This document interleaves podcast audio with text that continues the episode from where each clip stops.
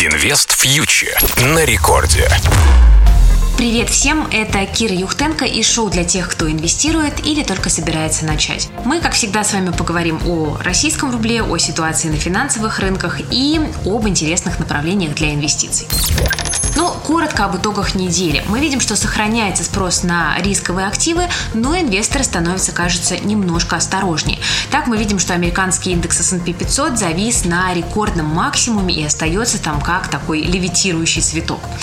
Пара доллар-рубль опускалась ниже отметки 74 на этой неделе. Вроде бы все шло хорошо, но в пятницу доллар снова подскочил, а российский рынок акций также оказался под давлением. Что случилось?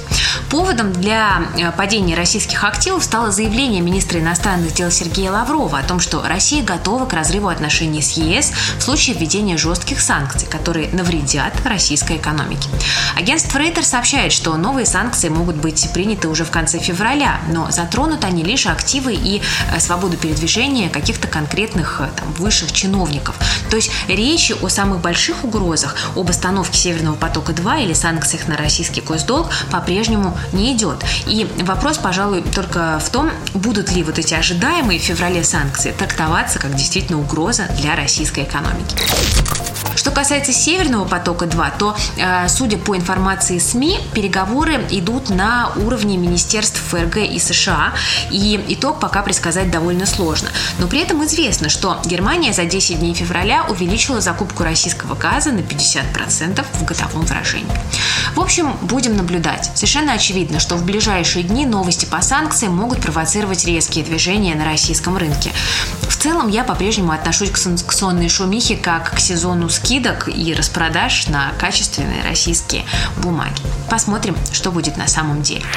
Инвест фьючер на Радио Рекорд. Тем временем цена на нефть продолжает свой рост и поднялась выше отметки 61. Я говорю о нефти марки Brent. Многие аналитики ожидают дефицита предложения нефти в ближайшие месяцы, и это позволит черному золоту продолжить свой рост. По крайней мере, таков консенсус-прогноз, общие ожидания. В банке JP Morgan так вообще уверяют, что мы вошли в новый суперцикл роста цен на нефть. За последние сто лет на рынке сырьевых товаров наблюдалось уже четыре таких суперцикла. Последний стартовал в 1996 году, а его пик после 12 лет роста пришелся на 2008 год. И, безусловно, повторение такого периода для российской экономики стало бы настоящим подарком. Но многие спрашивают, какой рост цен на нефть, если мы все переходим на зеленую энергетику?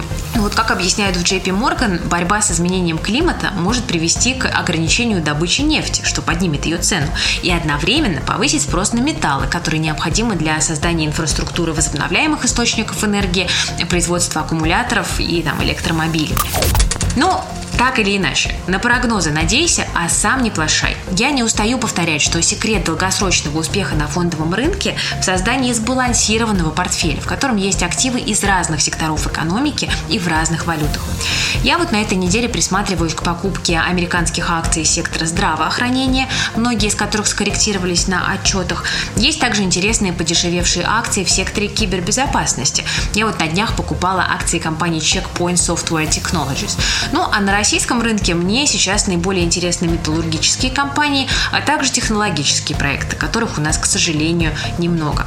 Поговаривают, кстати, что на форуме The Wall Street Bets, тот самый, который взорвал GameStop, вдруг заговорили о российском Яндексе. Посмотрим, к чему это приведет.